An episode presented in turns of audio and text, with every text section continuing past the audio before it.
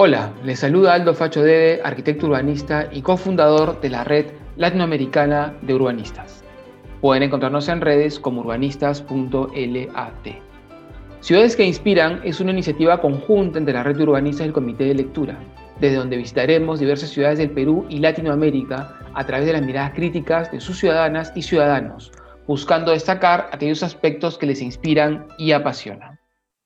En el quinto episodio del podcast vamos a hablar con Carlos Ceballos sobre Arequipa, la segunda ciudad en población del Perú, su tradicional relación con los volcanes, el río y la campiña, y el cómo esta entidad se estaría transformando a partir de la acelerada expansión urbana en las zonas periféricas. Carlos es doctor en diseño urbano y paisaje por la Universidad de Kioto y postdoctor en el Instituto de Investigación por la Humanidad y la Naturaleza de Japón. Pero antes que eso, es un amante de la naturaleza y de las culturas. Por ello ha enseñado y dado conferencias en diversas universidades del mundo. Ha copublicado un hermoso libro que se llama Poética de un Mundo Habitado, en el que comparte algunas de las fotos que ha ido coleccionando en esos periplos. De todas las ciudades que ha visitado, decidió afincarse en su querida Arequipa, en donde es decano de la Facultad de Ingeniería y Computación de la Universidad Católica de San Pablo. Ha recientemente publicado el Atlas Ambiental de Arequipa, desde donde busca sensibilizar sobre los valores ambientales de la ciudad. Carlos es mi amigo. Nos conocimos hace 20 años en la ciudad de La Plata, realizando una maestría en desarrollo sostenible. Y nos hemos siempre acompañado en esta maravillosa aventura que es la vida. Hola Carlos, muchas gracias por aceptar nuestra invitación. Hace un tiempo que no nos vemos y la última vez fue justamente en tu ciudad, gracias a la gentil invitación del equipo de investigación liderado por el arquitecto Edgar García, viaje en el que tuve la posibilidad de no solo visitar el centro histórico, uno de los mejor conservados del país, sino también las nuevas áreas urbanizadas y ocupadas de la ciudad. En ese entonces estabas liderando una investigación titulada Costuras Urbanas, que entiendo buscaba encontrar los puntos de contacto entre esas diversas realidades para poder coser una nueva identidad urbana en la periferia. Creo importante mencionar que Arequipa es una de las pocas ciudades del Perú que cuenta con un Instituto Metropolitano de Planificación, y en ese conocimiento de su realidad se han podido organizar para rechazar imposiciones del gobierno nacional, como el monorriel promovido por el gobierno de Yoanta Humala. Aún así, la realidad urbana es más que preocupante, pues la ciudad se sigue expandiendo en la campiña, las laderas del Misti y otras zonas vulnerables sin un control aparente. Carlos, cuéntanos un poco de esas cosas que te inspiran y te motivan a trabajar de forma constante por destacar y preservar los valores ambientales y culturales de tu ciudad. Muchas gracias, eh, querido Aldo, por esta invitación. Un saludo cordial a todos los oyentes eh, y muy agradecido por permitirme compartirles algo de Arequipa en, en esta ocasión.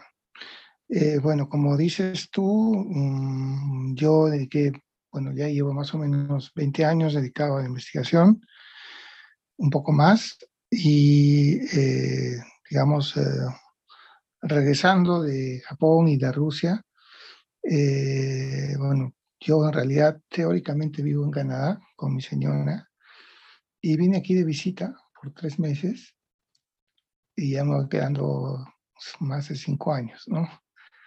Eh, una cosa, mm, digamos, un poco curiosa para comentarte esta, esta situación de lo que me preguntas acerca de lo que, que me inspira, ¿no? Eh, yo llegué al Perú en un momento crucial en que las universidades estaban empezando a apostar por la investigación, porque anteriormente no, no se conocía o no se hacía investigación a un nivel, digamos, este, similar al que se hacía en otras partes del mundo.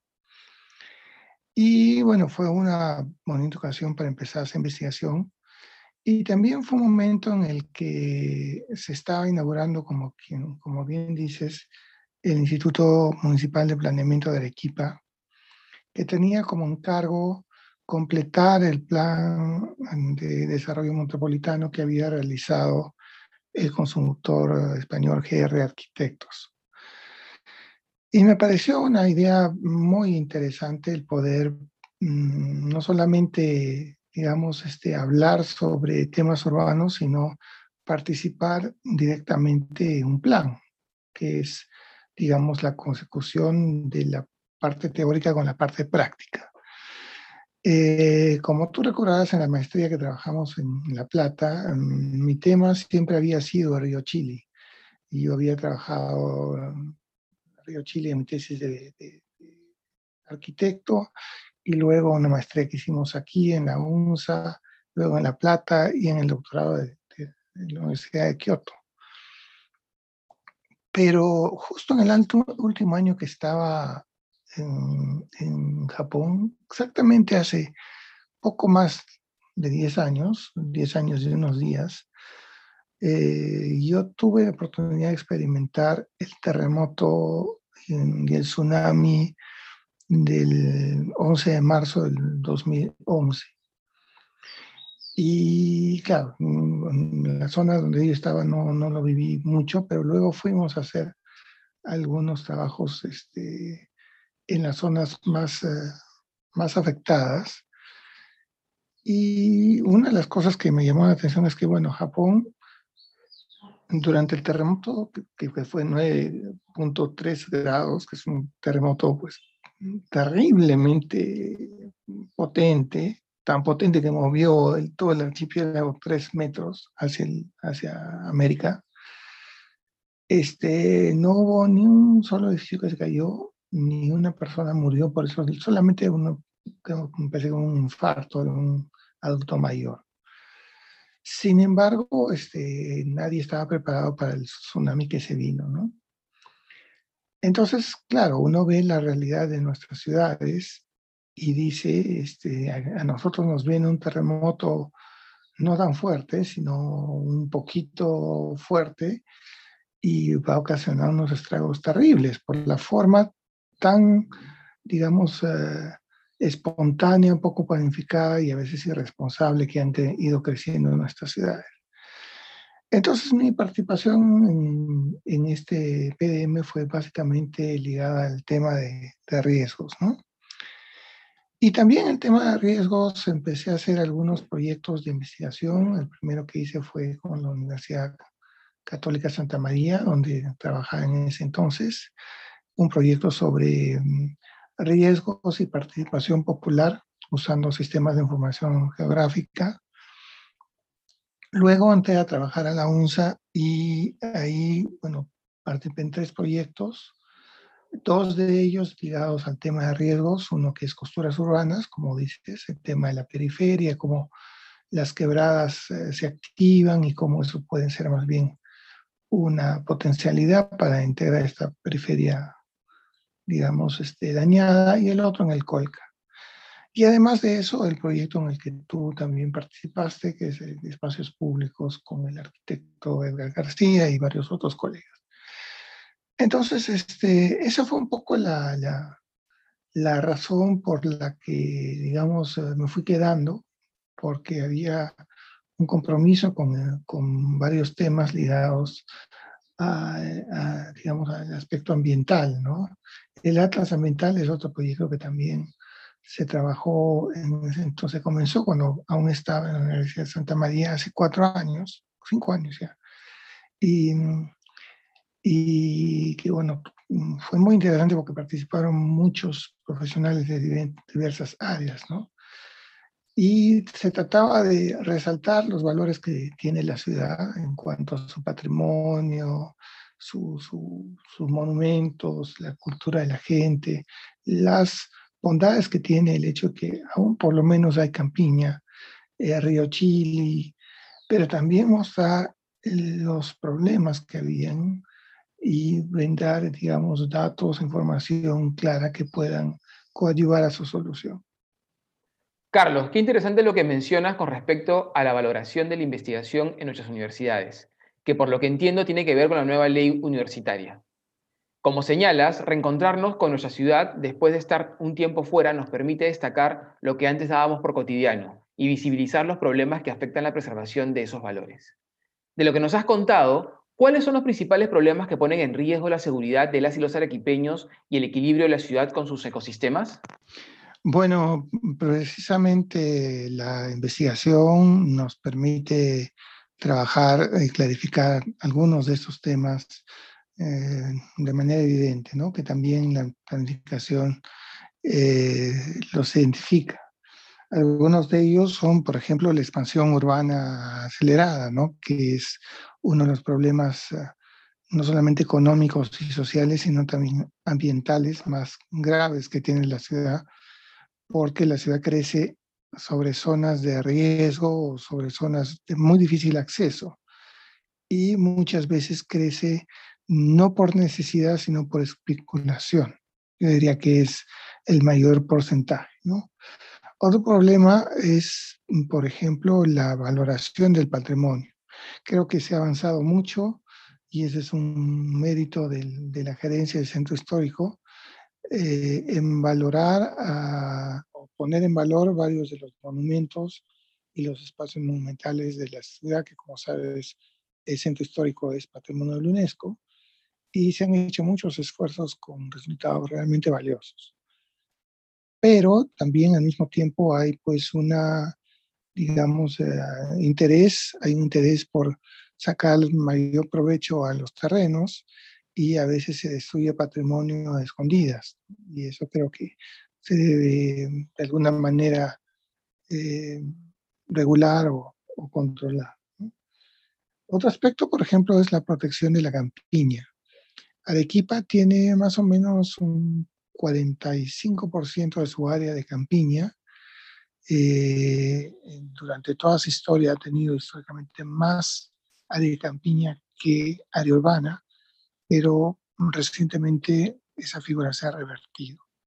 Si uno la compara con otras ciudades en el Perú, todavía es un área considerable, pero es cierto que hay muchas áreas que se están perdiendo, ¿no? Por la especulación urbana, por la falta de apoyo a los agricultores, porque no hay un sistema integrado que permita al mismo tiempo valorar económicamente la campiña y protegerla.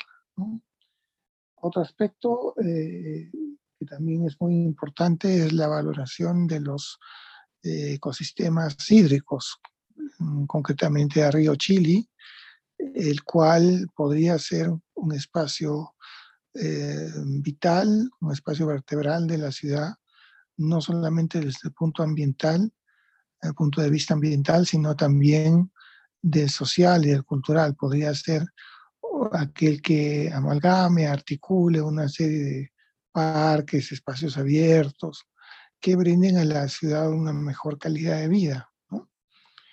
Y también de las eh, llamadas torrenteras o quebradas que durante épocas de lluvia se activan y causan muchos problemas de inundaciones. De hecho, son la causa mayor de muertes por desastres naturales en Arequipa y que de una manera inteligente y consensuada podrían más bien convertirse en espacios recreativos, protegidos contra los riesgos que puedan brindar a las zonas periféricas, las cuales tradicionalmente no tienen áreas públicas o áreas verdes para esparcimiento o para recreación, podrían ser espacios importantes para socialización.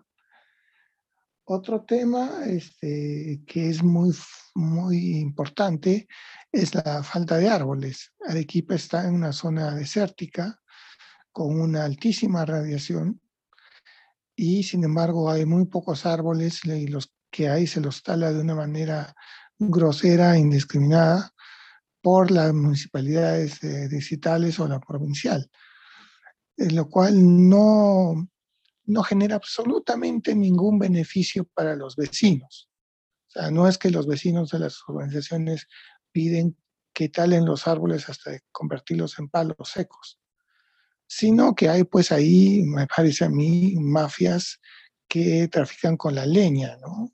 Con, con esta, eh, digamos, este, leña que se saca de, las, de los árboles privando a los ciudadanos de mejor calidad ambiental para, para respirar, para que los árboles absorban la contaminación de los vehículos, etcétera, ¿no?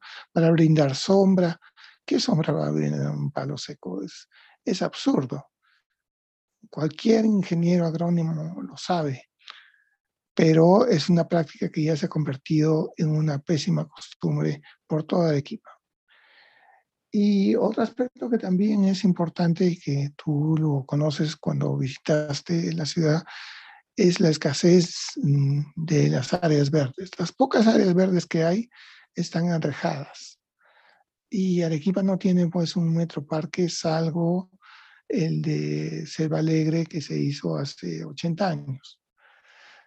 Entonces, una de las cosas que, propusieron los planes, tanto del 2000 y el, más reciente 2016, fue la creación de estos grandes metroparques. Uno de ellos, por ejemplo, es el Parque Ecológico de las Rocas, que queda aguas arriba en el río Chili y donde se propuso la creación de un parque donde haya un campo para eh, la vegetación silvestre, donde la gente pueda gozar de un digamos, acercamiento a la naturaleza y donde se pueda disfrutar de algunos de los paisajes más bellos de la ciudad. Esta es una zona donde, eh, digamos, el agua del río es eh, muy prístina, donde tenemos una hermosa campiña, donde la propia topografía conforma una cañada con vistas espectaculares. Entonces, digamos, uno de los problemas que hay es no solamente que no se lleva a cabo esto, sino que eh, el propio Estado atenta contra ello. La empresa de generación eléctrica de Arequipa, de GASA, tiene un proyecto contra todo y contra todos de hacer una reserva, digamos, una central hidroeléctrica en plena reserva paisajista. Y no solamente es hacer la reserva en esta en este parque, en esta zona de reserva ambiental, sino también es represar al río destruyendo parte de la campiña más hermosa y más pura que se tiene. O sea, esto es un absurdo. Y, y, una de las cosas que, digamos, ha llamado la atención es cómo se ha venido dando esto, ¿no? Cuando, cuando hay esta eh, iniciativa de la empresa, el anterior Congreso eh, aprueba por unanimidad un proyecto de ley que declare esta zona como reserva natural. ¿no? Y, sin embargo, el Ejecutivo, eh, Martín Vizcarra, observa la ley y prácticamente le da todas las facultades a la empresa para que desarrolle este parque ahí este parque, perdón, esta planta industrial. O sea, es absolutamente incompatible. Cualquier otro uso, por ejemplo, educación, qué sé yo, hasta poco, mm, no sé, algunos usos especiales, recreación, puede ser compatible con esto, pero no pues industrial. Y, y lamentablemente, cuando la gente estaba empezando a organizarse para defender esta área, viene la pandemia y prácticamente, digamos, esta iniciativa ha quedado muy debilitada, ¿no? Entonces, esos son algunos de los problemas que, que afectan a Arequipa. Como todas las ciudades tienen aspectos muy positivos, pero también problemas importantes que resolver. Carlos, lo que nos comentas es sumamente preocupante, sobre todo porque es el mismo Estado quien interfiere y sabotea la planificación y el desarrollo equilibrado de nuestras ciudades. Nos quejamos siempre de la informalidad, pero nos has hecho ver que para Arequipa el gobierno central puede ser incluso mucho más dañino. Finalmente, me gustaría dejar a, nuestros oyentes un mensaje inspirador para que se animen a encontrarse y encontrar su identidad urbana en las ciudades que construyen y habitan. Eh, muchas gracias. efectivamente, Arequipa ha sido una ciudad que ha sido históricamente rebelde, con decisiones que ha considerado inadecuadas e impuestas de manera injusta. Eh, mencionaste el caso del monorriel, creo que fue esa una experiencia reciente en la que se quiso imponer una infraestructura absolutamente inadecuada para un centro eh, patrimonio mundial de la humanidad y que gracias al aporte de colegios profesionales, la academia, intelectuales y muchos ciudadanos desinteresadamente se logró revertir. Y yo creo que es muy importante que eh, los gobiernos eh, logren escuchar eh, las voces y los anhelos de las ciudades y no tener una visión centralista, paternalista, en donde solamente consideran su punto de vista.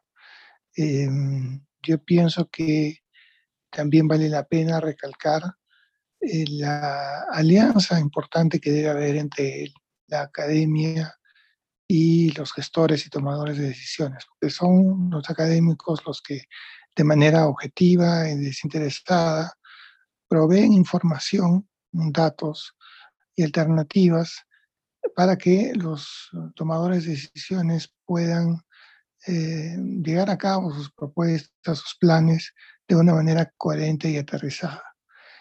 Y yo pienso que eso es muy importante y creo que es una oportunidad que viene dando frutos muy, eh, muy importantes en la ciudad. En este contexto, creo que espacios como este son muy importantes para precisamente dar a conocer estas alianzas y estas iniciativas.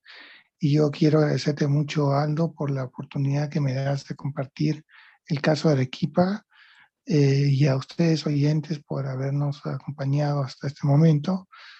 Y bueno, muchísimas gracias por la oportunidad. No, Carlos, gracias a ti más bien por tu tiempo. Espero que esta rica conversación los anime a visitar o volver a la ciudad de Arequipa descubriendo esas otras realidades que también aportan a su entidad. Y también quiero agradecer eh, al equipo del Comité de Lectura, sobre todo a Baña, que cada semana muy atentamente nos ayuda a poder editar estos podcasts para que ustedes los puedan escuchar de la mejor manera posible. Por mi parte, me despido hasta una nueva visita a aquellas ciudades que nos inspiran y apasionan. Muchas gracias por escuchar.